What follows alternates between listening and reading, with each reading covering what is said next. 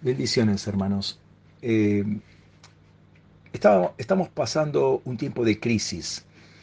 Crisis, como sabemos, viene de la palabra griega crisis, que quiere decir separación, selección o seleccionar, eh, juicio, colegio de jueces o tribunal, justicia, derecho. En ningún momento crisis es problema.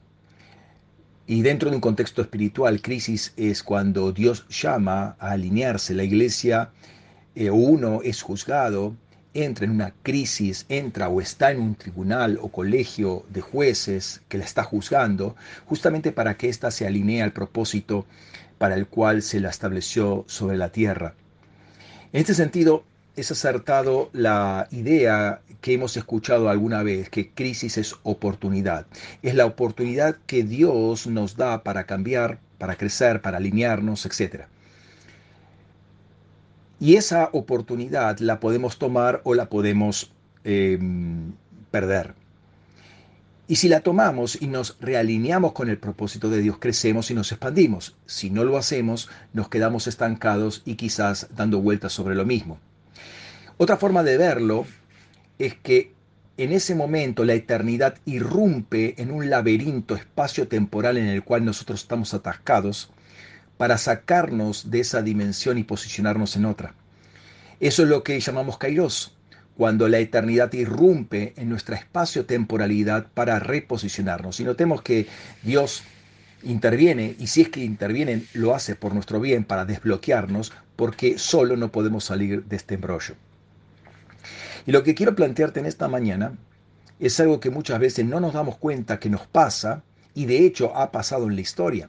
Los momentos de crisis son uno de los generadores de la filosofía. Lo que hemos, los que han estudiado este tema han determinado que hay dos instancias generadoras de la filosofía. Una es la situación límite, los momentos de crisis, eh, el derrumbe de paradigmas sociales y cosas por el estilo y que es donde uno comienza a plantearse ciertas preguntas. Eh, ¿Por qué a mí? ¿Por qué me tiene que suceder esto? ¿Qué hice yo? ¿Por qué siempre me suceden estas cosas? ¿Por qué tuvo que morir tan joven? Y una cantidad de preguntas de esta naturaleza, de esta índole, que eh, nos solemos hacer o las hemos escuchado. La Biblia está llena de ejemplos de este tipo, pero hay, un pasaje que me llama la atención, que es lo que dice Asaf en el Salmo 73. Dice lo siguiente. En cuanto a mí, mis pies estuvieron a punto de tropezar, casi resbalaron mis pasos, porque tuve envidia de los arrogantes al ver la prosperidad de los impíos, porque no hay dolores en su muerte y su cuerpo es robusto.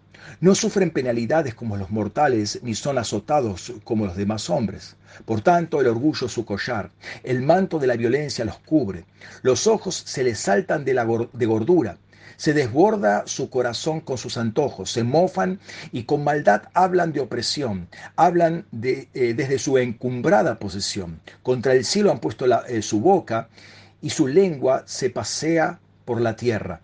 Por eso el pueblo de Dios vuelve a este lugar y beben las aguas de la abundancia y dicen, ¿cómo, cómo lo sabe Dios? Y hay, y hay conocimiento en el Altísimo. He aquí, estos son los impíos y siempre desahogados han aumentado sus riquezas.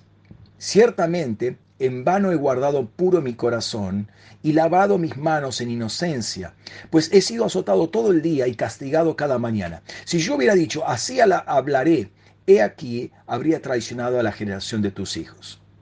O sea, lo que experimenta, eh, leí versículo 2 al versículo 15. Lo que experimenta Asaf no es nada ajeno a nuestra realidad actual y lo vemos a diario. Y me impacta lo que dice el versículo 16. Dice, cuando pensaba tratando de entender esto, fue difícil para mí. Es decir, Asaf tuvo, estuvo pensando en esto. Me imagino algunas preguntas que podía hacerse en su corazón. ¿Cómo puede ser, Señor? Esto no es justo.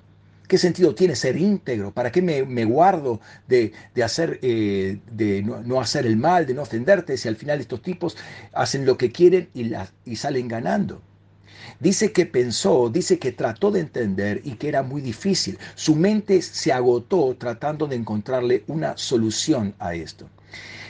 Y en efecto, si hablamos de lo que se llama técnicamente teodicea, es decir, aquella rama de la teología que trata de responder por qué sufren los justos, encontramos que es donde se ha gastado más tinta y donde las mentes más brillantes han puesto todo su tiempo y energías, pero no se ha llegado a ningún, eh, ninguna solución. Este, esto eh, es, algo que ocurre, nos ponemos a pensar y aún eh, si la cosa golpea muy cerca de nosotros, podemos llegar a enojarnos con Dios y a criticar a Dios o, darle la espalda a Dios. En ese momento, para Asaf, eh, es cuando uno puede desprenderse de Dios, independizarse de su consejo y comenzar a pensar por sí mismo. Asaf, que creo que estuvo en el borde eh, porque todo esto toma, eh, toma a nuestra alma, la, la, la, la, sacude, el acertijo despierta nuestra curiosidad, todas estas preguntas, pero me da paz lo que él decidió finalmente, que está el versículo 17. Dice, hasta que entré en el santuario, entonces comprendí el fin de ellos. Asaf no optó por la filosofía, sino por rendirse a Dios, por adorar a Dios y eventualmente buscar en Él la respuesta.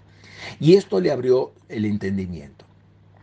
La segunda instancia por la que comienza la filosofía, y de hecho es como comenzó formalmente con Tales de Mileto, Pitágoras y otros, es con el asombro de la creación. Uno dice, ve la creación, sobre todo el firmamento, y dice, wow, qué tremendo está todo esto. E inmediatamente trata de explicarlo y comienza a buscar soluciones. David en el Salmo 8 dice algo interesante.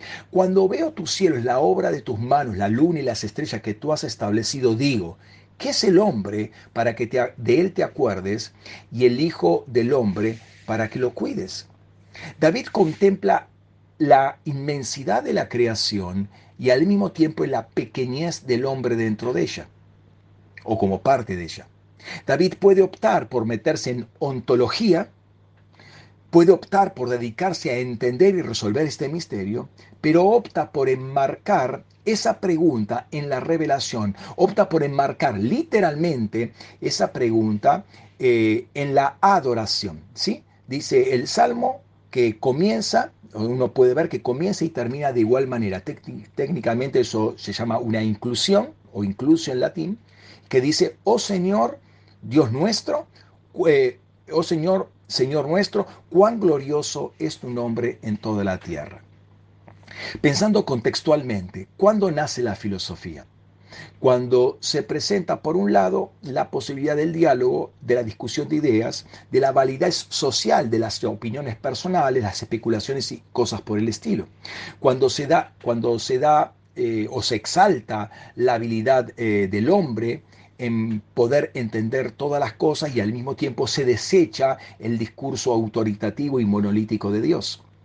Estamos pasando en este tiempo una situación de crisis y esto a nivel internacional, para muchos algo inédito, y podemos plantearlo a nivel humano, es lo que vemos en las redes sociales y las noticias, los opinólogos que hablan de lo que no saben, especulan, llenan un espacio, sueltan palabras, y esto no es otra cosa que alimentar un pensamiento filosófico sin mucho peso, sin, no de gran monta. La otra es entrar en la intimidad con Dios y adorarlo a Él, y Él nos dará entendimiento al tiempo que nos va a alinear, reposicionar y hacernos crecer en autoridad. Bendiciones.